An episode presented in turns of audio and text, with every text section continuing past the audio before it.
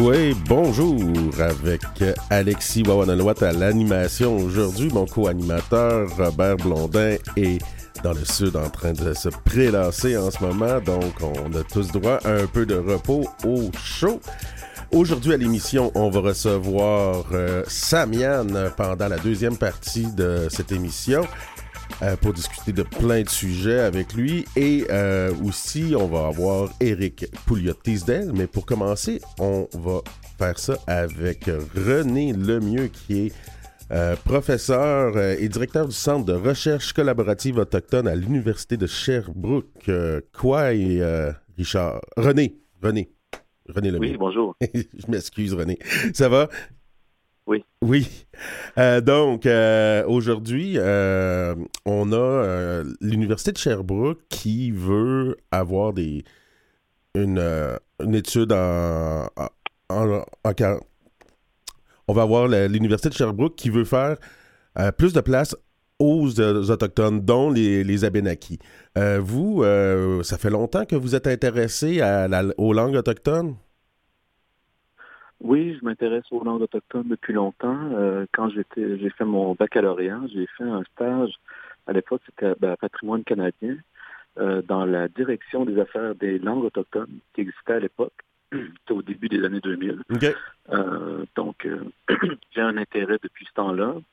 Mais j'ai pas fait nécessairement mes études dans le domaine, mais quand j'ai commencé à faire de la recherche euh, après le doctorat. donc, euh, quand j'ai commencé à, être chargé de cours et ensuite, euh, quand je suis devenu prof, je me suis investi dans, ce domaine-là. on m'a dit que vous appreniez le Mi'kmaq en ce moment. non, c'est le Ganyangea aussi. Ah, le Ganyangea. OK. Oui. Donc, oui, j'ai appris, oui, j'ai pris des cours à l'époque, euh, c'était Montréal autochtone quand j'habitais à Montréal. Oui, oui, oui. Et, et maintenant, euh, c'est par correspondance euh, avec une école à Six Nations en Ontario. Donc, je le fais un peu par moi-même, mais j'ai mes livres. voilà, j'essaie d'apprendre petit à petit. Puis là, on veut mettre en place un programme de premier cycle en études autochtones. Est-ce que ça va être un programme qui va être je le sais un peu parce que j'ai travaillé avec vous sur le dossier, mais euh, vous, euh, est-ce que ça va être un programme qui va être dans plusieurs facultés ou juste dans, dans une faculté? Alors, pour l'instant, c'est un micro-programme. Donc, c'est un peu, euh, disons, un test pour voir si s'il y a de l'intérêt, si tout se passe bien. Ensuite, euh, c'est sûr qu'on envisage de faire au moins un certificat avec euh, mm-hmm. euh, le, programme en études autochtones. Donc, c'est géré par la Faculté des lettres et sciences humaines, mais il y a des cours qui vont être donnés qui appartiennent à d'autres facultés, notamment la faculté de droit et la faculté d'éducation, mais c'est certainement un, transdépartementale ou interdépartementale parce qu'il y a des cours. En fait, on s'est rendu compte qu'il y avait des cours euh, sur les enjeux autochtones qui étaient donnés à la fois en littérature, en histoire, euh, en politique, en philosophie, puis on s'est dit ben, pourquoi pas les regrouper pour les gens qui sont intéressés à ça ou comme complément d'un bac, baccalauréat, par exemple, dans un domaine précis. Donc, euh, c'est un complément qui peut être pris. et donc, ça, ça, a été accepté. Ça, va commencer en septembre prochain. Et je peux peut-être ajouter que il va y avoir une bonne partie euh, sur les langues autochtones euh, parce que c'est un l'agriculture, c'est un intérêt qui me semblait important, puis c'est peut-être qui démarque l'Université de Sherbrooke d'autres universités. Donc, pour l'instant, il y a une langue qui va être enseignée, c'est la Benaki. Mm-hmm. ben oui, parce que euh, l'Université de Sherbrooke, c'est en territoire Benaki. Absolument. Et donc, on a des liens aussi à la fois de recherche et d'enseignement avec les gens d'Odanak et de Wallinac. Donc, ça permet euh, d'avoir euh, euh, une plus grande collaboration à ce niveau-là. Cette collaboration-là, moi, j'ai fait mes études en droit à Sherbrooke. J'ai commencé là en 2016. Puis on pouvait dire qu'il y avait peut-être, oui, un certain intérêt à accepter, entre autres, un étudiant autochtone, mais comme dans ma faculté, on n'avait pas de, de, de cases particulières pour accepter des Autochtones, puis il n'y avait pas nécessairement non plus cette conscientisation-là l'ensemble de l'université. Est-ce que c'était quelque chose qui était déjà en marche, on pourrait dire, il y a huit ans, mais qu'on on y allait à petits pas? Qu'est-ce qui a fait en sorte qu'on a accéléré euh, le, fait de vouloir un micro-programme, d'avoir un comité sur les affaires autochtones pour toute l'université et ainsi de suite, euh, est-ce que c'est les commissions ou euh, c'est une sensibilisation qui venait du personnel? Euh, c'est une bonne question. moi, moi, je suis arrivé en 2018 à l'Université de, Sherbrooke, donc je ne peux pas vraiment parler sur ce qui se passait avant. Mm-hmm. mais ce que j'ai remarqué, c'est certainement dans les deux, trois dernières années, il y a eu vraiment un changement de cap. Je pense que c'est demandé par euh, les étudiants, mais aussi par les professeurs, par les membres du personnel. Euh, on, s'est rendu compte, donc, euh, c'est pas, toujours le fun de le dire, mais il y avait un certain retard, disons, à l'Université de Sherbrooke. Oh oui, il y avait un retard, c'est pas juste un certain. Et euh, puis là, je, pense que ça démarre, mais vraiment de manière fulgurante, là, parce que bon, avec la création d'un centre de recherche, la création d'un micro-programme, mm-hmm. euh, initiatives. Il y en avait avant, hein, je veux dire, euh, moi je connais Claude Gélina, ça fait peut-être 10-15 ans qu'il travaille sur les enjeux autochtones. Mais là, on dirait que de manière institutionnelle, plutôt, c'est vrai que dans les dernières années, ça, a pris plus une forme. Puis, c'est beaucoup plus euh, tangible et, évident aujourd'hui. Et je dirais incontournable aussi, parce que là, on, se rend compte qu'on ne peut pas, pas faire comme si ça n'existait pas, euh, puis ne pas en parler. Là. Les enjeux autochtones, ça, ça concerne tout le monde. Et, euh, euh, il y a de la place à l'université pour euh, des étudiants autochtones, c'est bien évident. Oui, on parle beaucoup de réconciliation. Personnellement, je pense que la réconciliation, c'est un objectif à atteindre. Est-ce qu'on a aussi en conscience dans les démarches de l'Université de Sherbrooke ou de votre micro-programme l'idée de la décolonisation? Ouais. oui, c'est souvent discuté, c'est souvent mentionné. Euh, changer notre perspective sur les enjeux autochtones, euh, inclure des perspectives autochtones, y compris, on l'espère, euh, je pense qu'actuellement encore, il n'y a pas de professeurs autochtones qui sont mhm. embauchés, mais je, pense que ça va changer.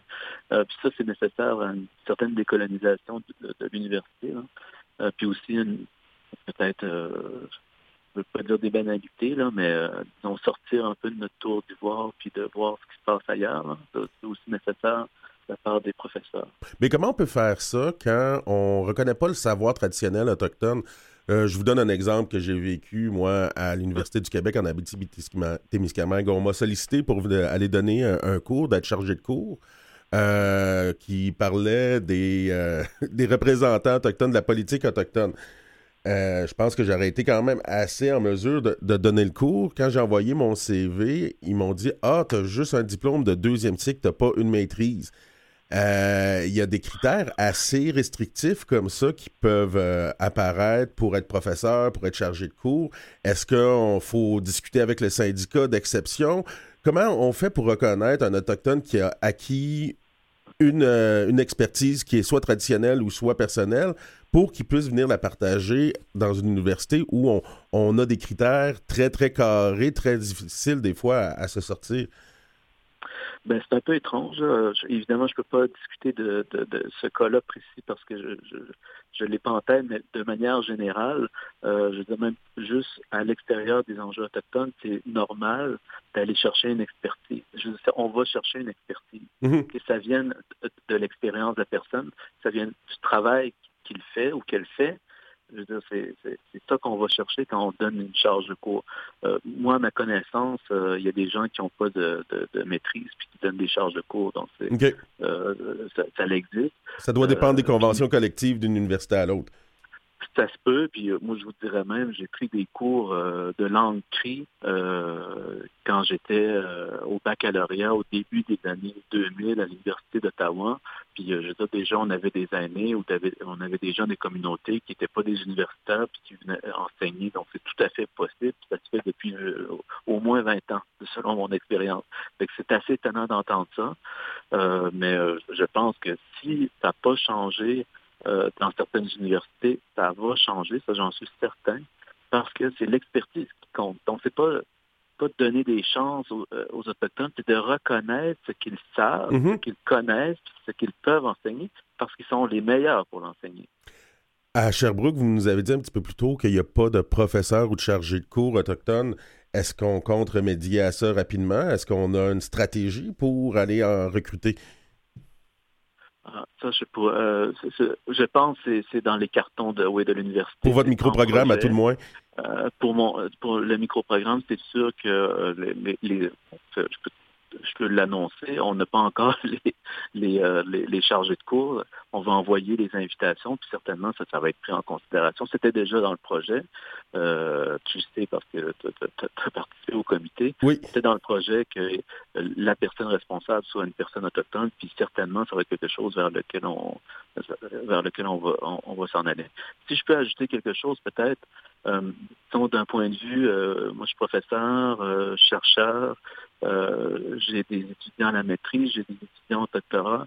Moi, je dirais, peut-être une annonce, ben, pas une annonce, mais un conseil que je donne aussi à mon, administration universitaire, il faut recruter, pas seulement aller chercher les professeurs qui maintenant sont prêts, les autochtones qui sont maintenant prêts à être enseignants, mais les recruter beaucoup plus tôt le baccalauréat, les amener à faire une maîtrise, à faire un doctorat, pour, ensuite les préparer sur le marché du travail euh, à l'université comme chercheur ou comme enseignant. C'est-à-dire qu'il faut penser dès maintenant à un recrutement pour, euh, revitaliser aussi le, savoir autochtone à l'université. Mm-hmm. Donc, c'est pas juste euh, essayer de parce qu'on sait qu'il y a un, retard certain du Québec par rapport à l'Ouest canadien, là, admettons, où euh, il y a vraiment des, courant d'avoir même souvent des départements euh, d'études autochtones où la majorité des profs sont autochtones. Mm-hmm. Mais il faut pas juste aller chercher maintenant les profs, il faut, comme déjà prévoir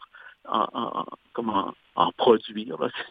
Puis comment, comment on fait ça, René, euh, en en sachant qu'il euh, y a beaucoup de, membres des Premières Nations qui auraient les capacités d'être étudiants. Comme moi, j'avais pas le, cursus scolaire qu'il fallait, mais on a accepté de m'accueillir dans la faculté de droit à cause de mon expérience. Est-ce qu'on doit ouvrir plus les gens selon l'accès aux études selon leur expérience? Oui. Et ça se fait déjà, euh, euh, c'est-à-dire qu'il y a des reconnaissances d'acquis qui peuvent se faire. C'est-à-dire que l'important pour nous, là, si on veut évaluer un dossier, par exemple, pour aller à la maîtrise ou au doctorat ou même pour aller au baccalauréat, c'est de s'assurer que la personne puisse terminer euh, son diplôme dans les temps prescrits, puis que, qu'elle soit capable. Donc, ça ne mhm. sert à rien d'accepter des gens qui ne seraient pas capables. Ce qu'il faut, c'est reconnaître la force qu'ils ont dans leur expérience, leur connaissance, qui n'est pas nécessairement académique, qui n'est pas nécessairement liée aux bonnes notes, puis de s'assurer que les, les recherches qu'ils font, ça soit, je veux dire, ça soit faisable euh, dans, ce qu'ils sont bons. Donc, euh, par exemple, je donne un exemple. Moi, je m'intéresse aux langues autochtones. évidemment, quelqu'un qui euh, a une connaissance, moi, je, je, travaille sur la traduction des langues autochtones. Oui. avoir un étudiant de maîtrise qui connaît une langue autochtone, qui connaît bien euh, le domaine de la traduction. Je veux dire, c'est pas les notes que je vais regarder ou même le diplôme. Je, veux savoir est-ce qu'il va être capable de faire un programme de recherche dans ce domaine-là? Et s'il y a de l'expérience, s'il y a des connaissances qui soient euh, qui sont plutôt de l'ordre du savoir traditionnel, ben ça fait mon affaire. ça fait son affaire à lui. Je veux dire, c'est comme ça qu'on peut s'assurer que le, passage à l'université euh, soit, soit une réussite. René, euh, merci beaucoup. Niawa, on dit en Kanagaga? oui, c'est ça, Niawa. Niawa. Pour euh, la participation à notre émission, on va suivre euh, votre micro-programme et tout ce que vous faites à, l'Université de Sherbrooke avec grand intérêt. Je pense que des initiatives comme ça sont vraiment importantes. Donc, félicitations quand même pour tout le travail fait. Puis, je vous souhaite beaucoup de succès dans, l'avenir de ce micro-programme-là pour que ça devienne éventuellement un certificat et pourquoi pas un bac. Merci. Au revoir. Au revoir.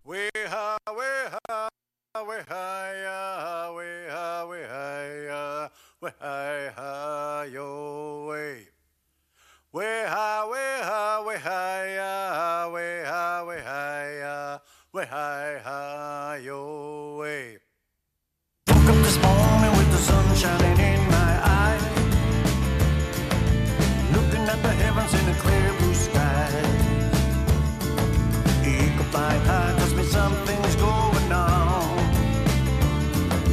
Soon as I'm ready, I'm gonna be gone. Driving down the road, I see the deep is coming in sight. The rhythm of the drumming and I'm feeling alright.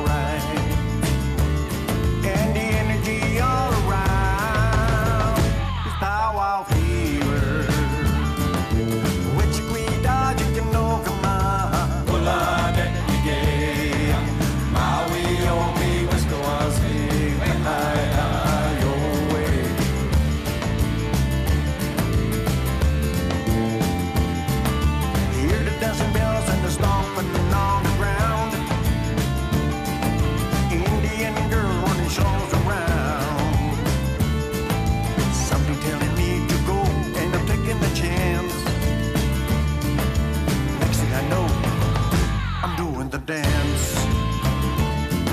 Dancing with my people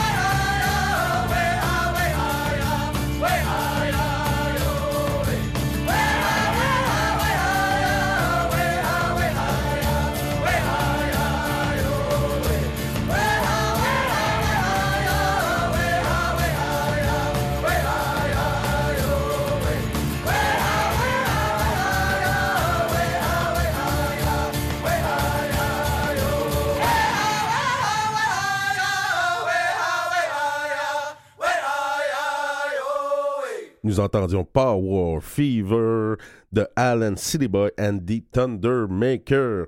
On reçoit maintenant pour nous parler des écoles ré- résidentielles, les pensionnats indiens de l'ouest du Canada de 1825 à 1891. euh, Éric Pouliot-Tisdale.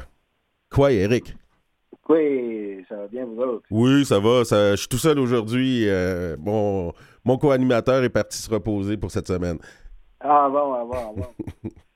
ben oui, fait qu'aujourd'hui, on va regarder ça parce que je trouvais qu'il y avait, il y avait souvent des lacunes. Le monde il parlait souvent des écoles résidentielles en omettant souvent les euh, ceux de l'Ouest, parce OK. que évidemment, ceux du Québec ont commencé vers euh, entre 1936-38, Mhm.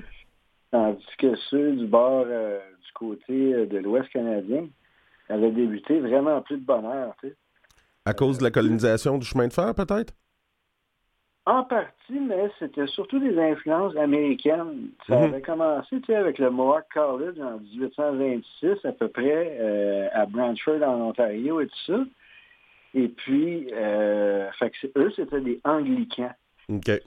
Puis la deuxième qui a vraiment pris naissance plus tard, c'était un ordre méthodiste euh, à Sault-Sainte-Marie en 1848. Puis euh, ça s'appelait Mount Elgin, celle-là. Puis la première, c'était le Mohawk College en Ontario. Fait que euh, c'était vraiment des, euh, des exodes, on pourrait dire, de, de mouvements méthodistes et anglicans qui partaient de l'Ouest américain, qui avaient déjà fondé des écoles dites industrielles au départ. Les boarding schools, hein? je pense qu'on appelait ça aux États-Unis. Euh, ils appelaient ça littéralement des industrial schools. OK. C'était des écoles qui, qualifiaient d'industriels pour euh, développer euh, l'agriculture, montrer l'agriculture, puis comment devenir ébéniste, puis euh, un peu le, le- les développements de métiers euh, de la construction, puis du développement. Puis les femmes, étaient surtout enseignées vers l'enseignement, puis euh, euh, la cuisine et la santé. Fait que c'était vraiment comme une formation dans les normes euh, de mœurs et coutumes euh, européennes, littéralement. Puis on voit que les administrateurs de ces écoles-là, qui qualifiées de dites industrielles, au départ, c'était vraiment supra-expérimental, parce que souvent, l'institution n'avait même pas de nom. Quand j'ai fait euh, l'analyse, disons, des recensements de 1891, où ça a pas mal, ça a commencé à se standardiser en tant qu'école industrielle. Puis vu que les, euh, les, euh, les religieux du Québec, il y avait beaucoup moins d'Autochtones au Québec, puis euh, l'encadrement, c'était pas mal avec des missionnaires déjà. Fait qu'ils se sont, euh, ils ont comme été un peu, disons, jaloux de voir le développement des anglicans puis des, des méthodistes dans l'Ouest à développer des écoles et tout ça. Puis ils se sont lancés avec les sœurs grises, pas mal. Beaucoup des oblats, des missionnaires oblats et des sœurs qui se sont exodés dans l'Ouest, tant dans les territoires du Nord-Ouest, Colombie-Britannique, Alberta euh, et Manitoba en grosse partie, puis qui ont vraiment lancé ça, ces développements d'écoles-là. Et puis, euh, les écoles avaient souvent même pas de nom. Des fois, il y avait 6 à 7 élèves. Parfois, il y en avait 40.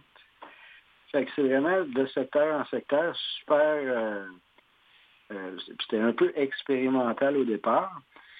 Puis là, le gouvernement commençait à mettre des pressions sur l'encadrement académique avec les normes des écoles résidentielles. Puis là, il y a beaucoup de ces missionnaires-là qui étaient contre ces principes-là, qui ne voulaient pas nécessairement créer une assimilation chez les Autochtones, mais qui préconisaient une espèce de, de, de formation là, pour, euh, pour l'intégration à, à la communauté euh, internationale, disons. Est-ce que tu es en train de me dire que l'obligation d'assimilation venait des exigences de financement du fédéral? Oui, exactement. C'est ça. C'est vraiment là que ça a débuté parce qu'après ma barre, il y a beaucoup, beaucoup, beaucoup, surtout en Alberta et au Manitoba, beaucoup de groupuscules de missionnaires qui apprenaient les langues autochtones puis qui voulaient continuer d'enseigner dans les langues autochtones. Et puis là, ils ont eu des obligations quand McDonald's, euh, entre euh, 88 et 89, qui a vraiment instauré le système euh, avec gérance, euh, corrélation administrative gouvernementale. Là. Là, il y a une standardisation qui s'est établie, que c'était vraiment le nettoyage ethnique qui, qui était, en- qui était adopté. Fait là, il y a beaucoup de ces groupuscules de missionnaires-là qui ont abandonné le projet de, McDonald's d'assimilation, qui ont abandonné, puis qui se sont lancés dans d'autres missions en Polynésie, puis dans d'autres pays, en Australie et tout ça. Fait que c'était super variable. Il y avait vraiment un groupe de missionnaires qui étaient, disons, pas hippies, mais qui avaient, disons, un, un- un aspect humanisme vraiment dans leurs croyances, puis qui, quand ils ont vu le projet gouvernemental, ils ont abandonné ça. Évidemment, c'est pas c'est pas euh, c'était pas fréquent, là. mais il y en avait quand même plusieurs. Puis ils ont même écrit beaucoup euh, on écrit leurs noms autres, dans les quand, je fais l'analyse des recensements avec euh, tous les administrateurs des écoles, Mhm. ben, ça, vaut, ça vaut la peine de, de, de faire la recherche sur chaque nom d'individu, parce que souvent, même dans la commission de réconciliation, il y a beaucoup de noms qui étaient illisibles dans les recensements euh, que j'ai finalement réussi à décortiquer et tout ça. Puis il y a eu beaucoup d'omissions dans les rapports de la commission que j'ai trouvé puis qui vont leur être envoyés aussi bientôt avec le projet que j'ai avec l'Université de Montréal de- d'analyse des recensements pour observer tous les administrateurs des écoles dites industrielles qui, en grosse partie, sont devenues ces mêmes écoles résidentielles-là avec les mêmes admi- administrateurs. C'est l'essentiel de ton projet de recherche en ce moment avec l'université. Oui, c'est ça, exactement, oui. Donc euh, là, puis, au début, je voulais faire l'analyse du recensement intégral du Canada de, de Colombie-Britannique à Terre-Neuve, mais c'était un peu irréaliste parce que finalement, il y a tellement de matériel uniquement dans Colombie-Britannique, Alberta et Manitoba que pour cette année, je vraiment, vraiment m'en tenir à ça. Euh, faire une comparaison entre le recensement 1891 alors que c'est des écoles dites industrielles qui est en train de, s'imbriquer dans le pattern de l'école résidentielle euh, imposée par McDonald's. Fait que c'est déjà toute une première étape analytique. C'est vraiment super intéressant. Et puis on voit, euh, par exemple, si- j'en ouvre un des documents, on, on peut voir à un moment donné que plusieurs personnes sont qualifiées de, de- de Industrial Farm Indians, Mm. des gens qui sont simplement qualifiés comme ça. Ça, ça veut dire qu'ils ont Euh, été ils ont passé par l'école, puis on, on vient dire qu'ils sont capables d'être agriculteurs, mettons. C'est ça, c'est exactement ça. OK. Donc, c'était vraiment l'idéal de, de l'État, c'était la formation. Puis en même temps, il y avait aussi, comme je disais, des, des missionnaires qui étaient un peu humanitaires, puis que Mhm. pour eux, ils faisaient aussi pour contrer un peu euh, le but du gouvernement d'anéantir la culture autochtone. Ils voulaient faire une espèce de juste milieu. Il y en avait qui étaient vraiment réellement humanitaires. Donc, euh, c'est- important quand même d'avoir ces nuances-là parce qu'on voit dans les églises, dans les, les missionnaires, euh, juste souvent le côté où on voulait assimiler, puis on, on met beaucoup de, de responsabilités sur le dos de l'Église catholique avec raison par rapport à, à, à tous les, les génocides des Premières Nations qui ont eu, mais au travers de tout ça, il y avait quand même des personnes qui étaient euh, intéressées avec beaucoup d'empathie dans dans la, la- la- la conversion ou le sauver les âmes des, des- des- des Indiens. Exactement, oui, c'est ça, oui. Puis, euh, puis euh, vraiment, on, on voit même dans, dans plusieurs documents en, en, en, en faisant des recherches euh, avec les noms des administrateurs qu'il y a eu beaucoup, beaucoup, beaucoup de chicanes, puis souvent au sein des mêmes organisations religieuses. Hmm.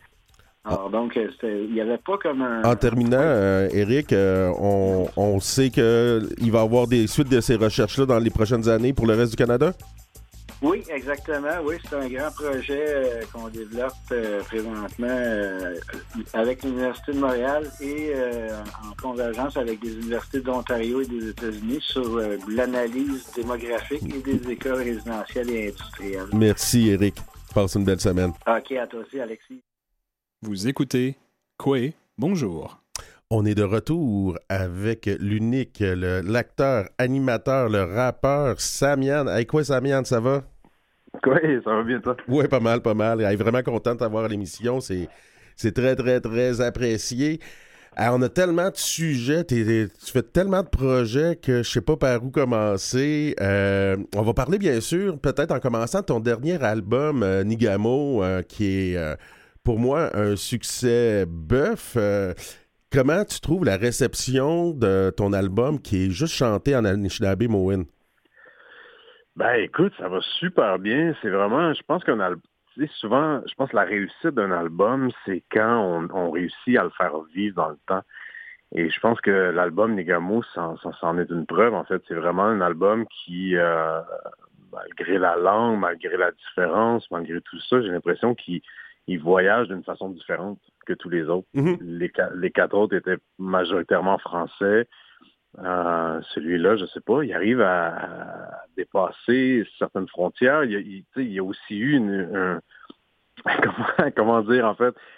Je pense que ça a ouvert des discussions sur le fait d'être un artiste autochtone au Québec Mhm. et de le faire dans une langue autochtone. Et là, ça a emmené des discussions par rapport, par rapport à la langue française, par rapport à tout ça. Donc, c'est vraiment un album qui, qui- qui est intéressant de ce côté-là aussi. Tu sais, tu racontais euh, l'autre jour à Tout le monde en parle que ta grand-mère écoutait euh, euh, ton- tes premiers albums en blastant ça, sa principale à, à Amos. Je vais t'avouer, j'ai fait la même chose un peu sur Saint-Laurent avec Nigamo. J'ai mis ça au bout dans mon auto, puis juste pour qu'on entende l'Anishinaabe Mowin dans les rues de Montréal. Ah non, c'est ben, c'est super intéressant. C'est- ça. On emmène, on emmène quelque chose de différent. On est vraiment dans une ère où est-ce que c'est ça. Les artistes autochtones, on a envie de, de, faire revivre ces langues-là à travers la musique. Et, euh, j'ai l'impression qu'on retrouve des fois le même euh, le même esprit que quand on écoutait un disque en anglais quand on était petit cul puis qu'on on comprenait pas les paroles puis que on aimait ça pareil, tu sais, fait que il y a ça que, que je trouve vraiment le fun. Puis on se rappellera aussi que Cashtin avait réussi à percer dans les radios commerciales à l'époque, euh, même en chantant juste en Inou. hein. Ouais, mais c'est un, peu triste, moi, je trouve. Ce, ce- À cause de la crise d'Oka, euh, le racisme qu'ils ont vécu par la suite, ouais. Ouais, de la manière qu'ils ont été retirés et de la manière aussi qu'ils sont jamais revenus. Hmm. Moi, c'est un- tu sais, c'est un peu ça. On a comme appris euh, à la dure, j'ai l'impression, de, de- de- d'avoir retiré évidemment Cashtin des radios commerciales parce que par, par méconnaissance, encore une fois, par, Ouais. par ignorance et On a fait des amalgames puis tout ça. E- Exactement. Et même ap- après coup, c'est pas revenu. C'est, et même, euh, tu sais, je lisais dernièrement euh, Florent avec son fils Mathieu McKenzie qui veulent, euh, euh, qui, qui, qui interpellent le CRTC pour qu'on on puisse avoir un quota d'artistes autochtones dans les radios au Québec. Et tu vois que même après, après 30 ans, c'est jamais revenu. Et, et c'est ça, en fait, je trouve ça vraiment triste. euh, un peu cette histoire-là qui est comme c'est un dossier qui n'a jamais été fermé et qu'on a encore de la misère à réouvrir. euh. Penses-tu que ça pourrait t'arriver à toi, ça, euh, Samian? Euh, mettons qu'il y aurait une grosse crise où les mentalités ont assez évolué, selon toi, pour que, advenant une crise majeure comme il y a eu dans, les années 90, euh, on retire pas tes chansons, puis on demande pas à ce que les auditeurs appellent pour qu'on retire Samian des ondes? Ben, c'est une bonne question. C'est euh, c'est sûr y a euh, dans, dans le cas de la crise d'Oka, où c'était vraiment des Mohawks et, et- et on retirait des artistes nous, c'était pardon, c'était vraiment méconnu. C'était Ouais. d'ignorance pure. C'était comme OK, on maintenant on sait qu'il y a 11 nations autochtones euh, au, au Québec, mais en même temps, on regarde la situation actuelle, les artistes, par exemple, parce que là, dans ce temps-là, bon, c'était un état de guerre. Je veux dire, on parlait de l'armée qui était sur place et tout. Et en ce moment, dans une situation de guerre, comme avec la Russie, on retire les artistes russes des programmations partout Ouais. euh, comme sanction. Donc, je sais pas jusqu'où ça peut aller. Je veux dire, dans le temps de, de, de, de Cashtin, est-ce que est-ce que c'était cette, vraiment cette mentalité-là qu'il y avait de dire OK, on est dans une situation de crise, une situation où est-ce qu'on on déploie l'armée et là, c'est les artistes autochtones qui payent pour, et versus une situation que maintenant on connaît de notre vivant, de, de, de voir une guerre comme ça de notre vivant, c'est quand même assez impressionnant, mais Inquiétant aussi. in- très inquiétant. Et, et de bloquer ou de, de boycotter en fait les artistes russes en ce moment, les artistes. Donc, c'est des choses qui se mélangent pas vraiment, mais je pense que Il y a une réflexion à avoir là, en tout cas. vraiment une réflexion, tandis qu'à l'époque, il y a 30 ans, c'était c'était par pure ignorance, et aujourd'hui, ben, on se repose la même question. Est-ce que est-ce que moi, je serais boycotté dans une situation où est-ce que la situation serait vraiment extrême? Euh, je pense que c'est c'est ça, c'est- pas pareil, en fait. Avec le festival de Granby, est-ce que tu sens que c'est un peu ça que tu as vécu, qu'on a eu boycotté la Nishnabé Moen? Ben, je pense pas. Je pense que tu sais, c'était euh, dans, le- dans le cadre du festival. J'ai eu, eu une discussion là, dans, dans, dans les derniers jours avec, euh, avec le président du, euh, du festival. On, évidemment, c'est des discussions qui sont purement politiques. C'est, vraiment dommage, là, mais non, je pense que c'était c'était vraiment un, comment dire, c'était maladroit. C'était vraiment maladroit de leur part de, de, de, de premièrement de m'inviter. Euh, et deuxièmement, d'imposer des quotas justement de, langue française, d'en d'en faire un, un- un statement politique en disant, écoute, nous, notre programmation, elle est francophone, on veut, on veut promouvoir la langue française, les artistes, les artistes francophones, ce qui est super en soi, là, je veux dire, c'est... On comprend tout ça. On comprend tout ça, puis c'est pas ça le point, en fait. Le point, c'est qu'à la dernière minute, on me dit, ben écoute, ton show va devoir être 80% français, 20% algonquin, ce qui est impossible. En fait, ma musique se calcule pas en pourcentage. Je ne vais pas m'empêcher de faire telle chanson ou telle chanson en show parce qu'il y a trop d'algonquins ou pas. Mais Mhm. euh, pour moi, c'était un show qui était à prendre ou à laisser. Ils ont choisi de le laisser. Ils n'ont pas voulu aller de l'avant avec ce concert-là. Puis, puis c'est tout. Mais en même temps, euh, faut, c'est ça. Je pense qu'il faut, Ben, faut retirer de ça. C'est- Les langues autochtones, on- les, les 11 ensemble, on représente 1% de la population. Ouais. Donc, Puis, puis je vais paraphr- para- paraphraser Pierre Bourgault. tu sais, Il disait à l'époque euh, défendre le français, c'est défendre toutes les langues du monde contre l'hé- l'hégémonie d'une seule langue. Est-ce que, moi, je trouve souvent qu'il y a beaucoup de nationalistes québécois qui ont, qui ont pas cette vision-là, qui se qui se- se- s'expriment et agissent à peu près dans le même sens que beaucoup de colonisateurs anglo-saxons. Puis de voir que on, a encore cette peur-là des langues autochtones face au français quand on devrait être unis justement dans, dans cette promotion-là de, la, richesse culturelle. Euh, moi, ça, ça, ça, ça, m'affecte, ça, ça me questionne beaucoup même sur les réelles intentions de beaucoup de, de- personnes qui défendent la langue française. Ben, c'est que on, on se voit manquante.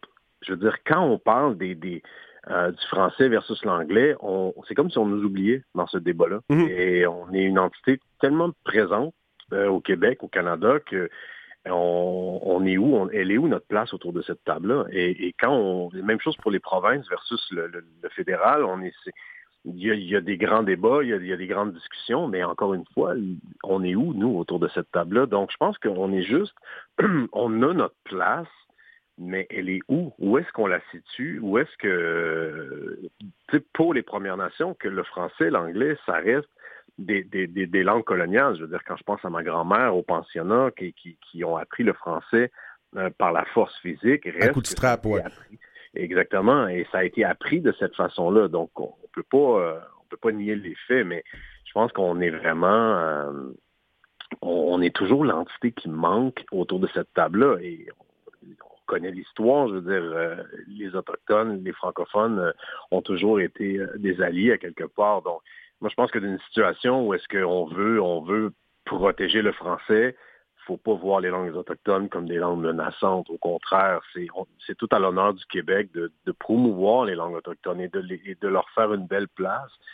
Mais c'est ça, on, on est pris, nous, j'ai l'impression, d'une situation où est-ce que justement la peur de, l'anglais par rapport au français au Québec, je peux comprendre que et, c'est beau de voir la, francophonie se, battre de cette façon-là. C'est en Amérique du Nord, mais à quelque part, faut pas le faire au détriment des langues autochtones. Ça, serait mal, mal le faire, en fait. Hey, euh, Samiane, j'ai eu vent que tu as un nouvel album qui arrive quand même assez rapidement. Euh, oui, écoute, parce qu'en fait, cette année, c'est le 15e anniversaire de, de- de- de mon premier album de, de Face à soi-même. Mhm.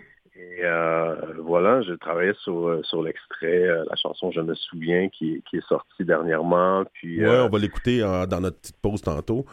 Et voilà, c'était la, la, la- pour moi la, la, la chanson qui peut-être qui, manquait à ce premier album-là. Fait que je pense que c'était pour moi une façon, puis évidemment les circonstances faisaient qu'encore une fois, je ne pouvais pas euh, passer à côté. Mais euh, ouais, c'est c'est- c'est un album, c'est un petit album, peut-être sous forme de EP ou euh, mais c'est ça. Je voulais vraiment en fait souligner les, les, Les 15 ans. de- de. C'est c'est comme un album anni- anniversaire, euh, mais pas les greatest hits de, de Samian. Non, non, je ne suis pas, rendu là. Mais... Ben, quand même, là, t'as as beaucoup de, de, de, de- chansons qui ont marqué l'imaginaire québécois, puis des Premières Nations, parce que moi, je le vois, je l'entends. T'es es une voix des Premières Nations, qu'on soit Innu, Atikamek, Abenaki, euh, tu représentes beaucoup de fierté. Ben oui, malgré moi, je, je, je, je, sais pas, man, je sais pas quoi répondre à ce genre de. Tu sais, je, je, je fais de la musique, je fais de la musique parce que j'aime ça, puis je- oui, je trouve ça beau quand, quand les gens s'identifient à, à, à- à ça. C'est c'est toujours un plaisir de remonter sur scène et justement en ce moment, c'est de réaliser que waouh, ok, euh, on fait des chansons, puis ça fait 15 ans qu'ils sont sortis, tu sais, puis c'est comme...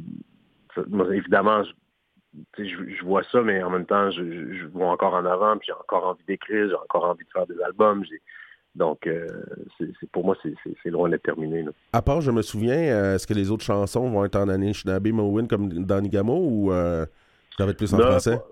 Pas, pas nécessairement. Je pense qu'il va y avoir un mélange des deux. Euh, Il y, y a des chansons qui reviennent en algonquin, il y a des chansons qui reviennent en français, purement en français même. Il y a même du slam.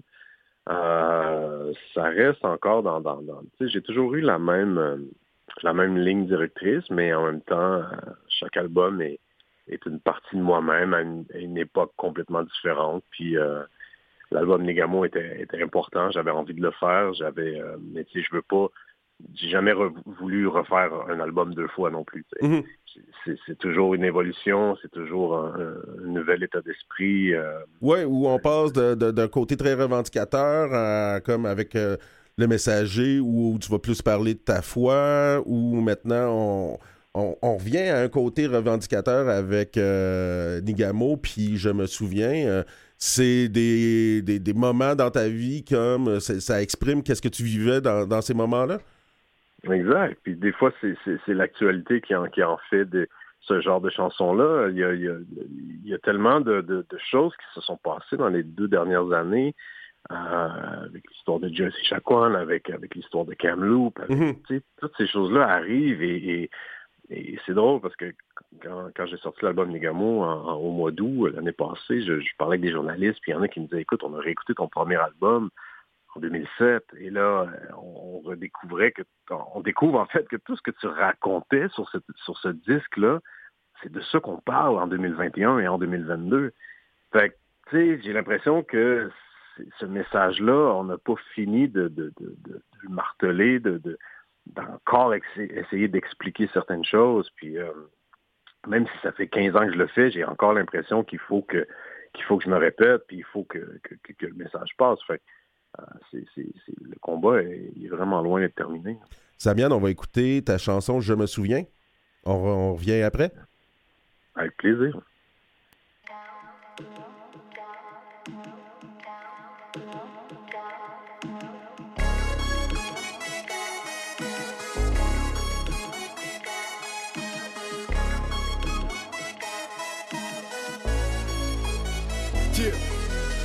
Fidèle à moi-même depuis face à soi-même, j'aborde les mêmes thèmes, toujours à cœur ouvert avec la même peine, toujours le même, un guerrier des temps modernes. Et si je rappe encore, c'est que j'ai toujours cette rage dans l'abdomen. Je me suis battu à point levé, j'ai mené le bon combat, même si parfois ça devait être David contre Goliath. Les chemins faciles n'ont jamais été une option. Si tu savais ce que ça m'a coûté de rapper mes opinions, je n'ai jamais mis de gants blancs, je n'ai jamais fait semblant. Trop blanc pour les rouges, trop sauvage pour les blancs. Pourtant, mes racines viennent du Québec. Mais parfois, je suis trop res pour les rednecks. Hey, G, wabadama, de Jinagozean. Pintaina, pindimaji, zewinig. Anish cow in the day, the wind gish, pin bigo, zegide. Hey, G, wabadama, de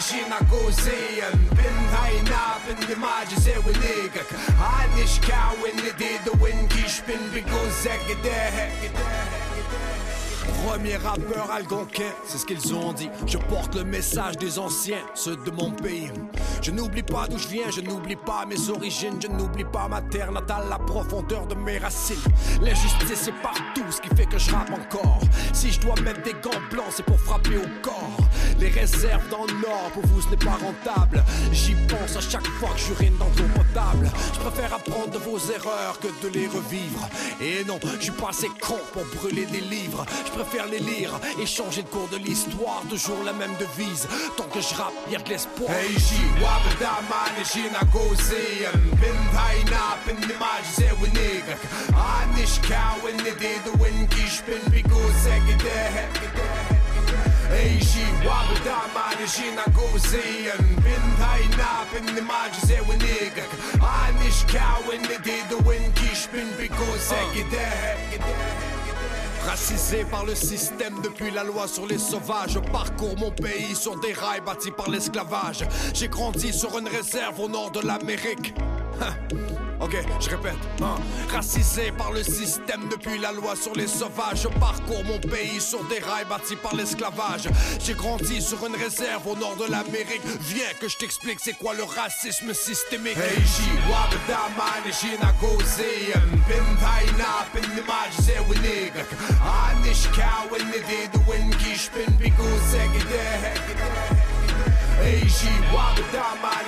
gozian Bin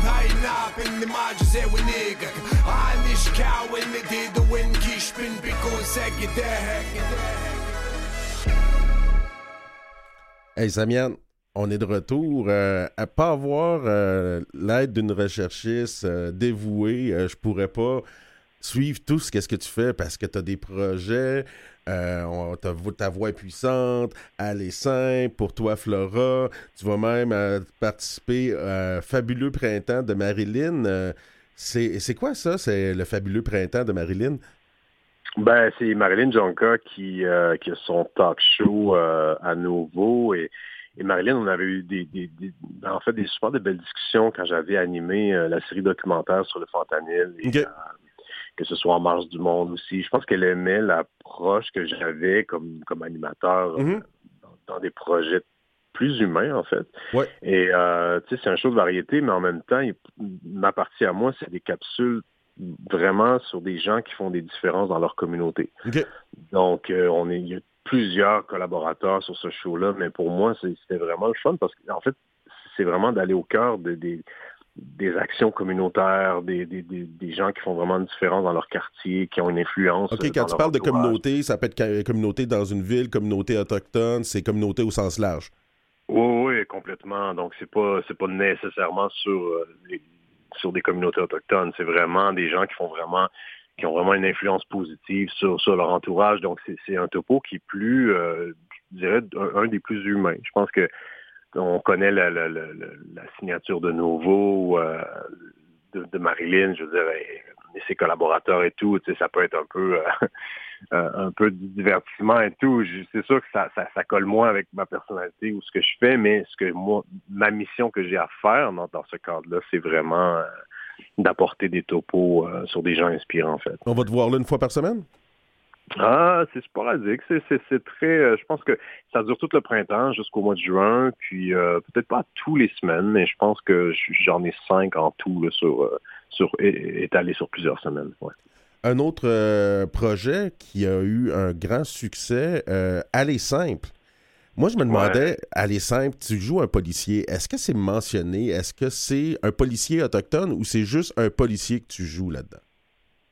Ah, ben, pour moi, ça fait aucune différence, sincèrement. Parce qu'on n'en parle pas dans la série, je pense, hein? On n'en parle pas, mais euh, ce qui est magique de ce personnage-là, j'ai beaucoup aimé le personnage d'Eli.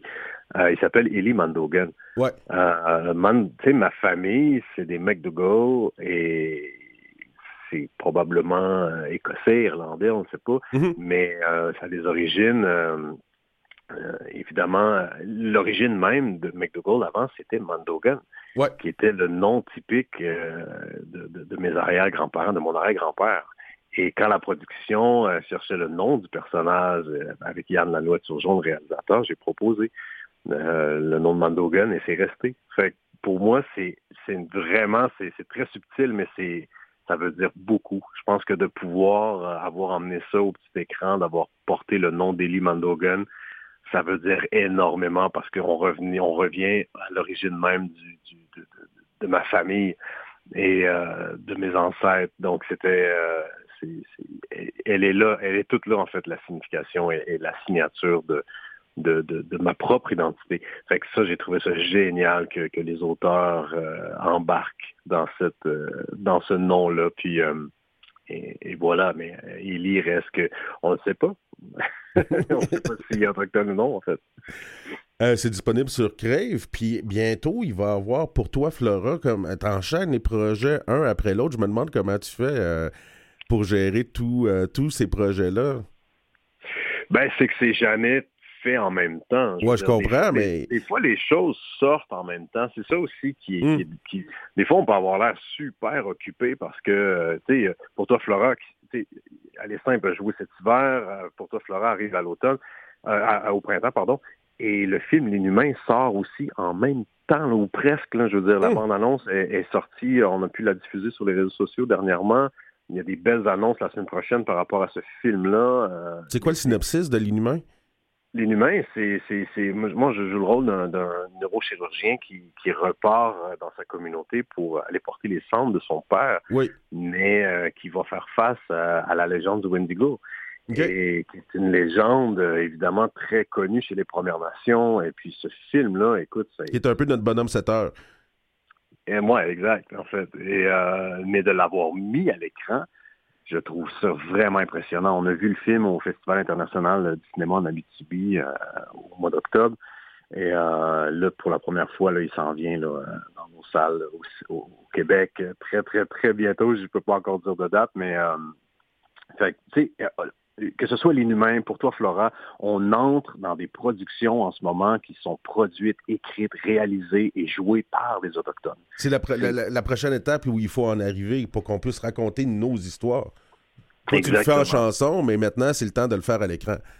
Exactement. Et pour toi, Flora est une, euh, une série qui, qui est portée par euh, des acteurs incroyables et une histoire, une narration, écoute, euh, tellement belle à travers une histoire catastrophique. Évidemment, on parle de, de c'est- c'est- on parle de deux survivants des pensionnats autochtones qui, qui racontent leur, leur histoire et, et il y a deux trames narratives. On est dans une trame contemporaine, mais on revient aussi beaucoup dans la, la- dans les années 60 au, au pensionnat de Saint-Marc de Figuerie. Donc, euh, Cette idée-là d'avoir deux trames narratives, est-ce que ça a pour but comme de montrer les impacts intergénérationnels des pensionnats? Complètement, en fait. Complètement. C'est, c'est, moi, je joue le rôle, de, j'ai un tout petit rôle dans Pour toi, Flora, puis c'est le, le- je joue le fils d'un survivant des pensionnats. Donc, Mm. oui, on raconte son histoire quand lui est enfant au pensionnat, mais on le, on le voit aujourd'hui aussi. Et, et les blessures intergénérationnelles, justement, c'est, c'est en fait, c'est, c'est probablement le personnage que j'incarne, c'est ça. C'est, c'est de démontrer les enfants de ces, de ces survivants-là des pensionnats, à quel point eux aussi ont été affectés et comment ça a affecté plusieurs générations. Et, euh, et, et c'est tellement bien écrit dans, dans, dans Pour toi, Flora, c'est, exactement ça, en fait. Euh, Il y a une autre chose. Ton programme, ta voix est puissante. C'est quoi ça, ta voix est puissante? Ah, c'est- ben, c'est super cool, ça. C'est, en fait, ça rentre dans, le- dans le système d'éducation. On fait ça avec, euh, avec Amazon, euh, Amazon Music. C'est, un programme qui, qui est né aux États-Unis euh, dans les communautés noires. Donc, Mhm. C'était Pharrell Williams, Alicia Keys, euh, Khalid. Et c'était vraiment pour parler de la culture noire dans les écoles. Et. Amazon ont choisi de le refaire au Canada avec trois artistes autochtones, dont euh, Jelly Wolf, Dakota Bear et moi. Et puis euh, les jeunes, en fait, ils font du, ils apprennent le codage, euh, apprennent à, à remixer des chansons. Donc ils prennent les, multipistes de une de nos chansons avec le texte et tout. Et à partir de la multipiste, euh, qui sont toutes les pistes séparées, en fait, d'un- beat, comme on peut dire, euh, de tous les sons séparément. Donc, à partir de ça, ils peuvent recréer une nouvelle chanson.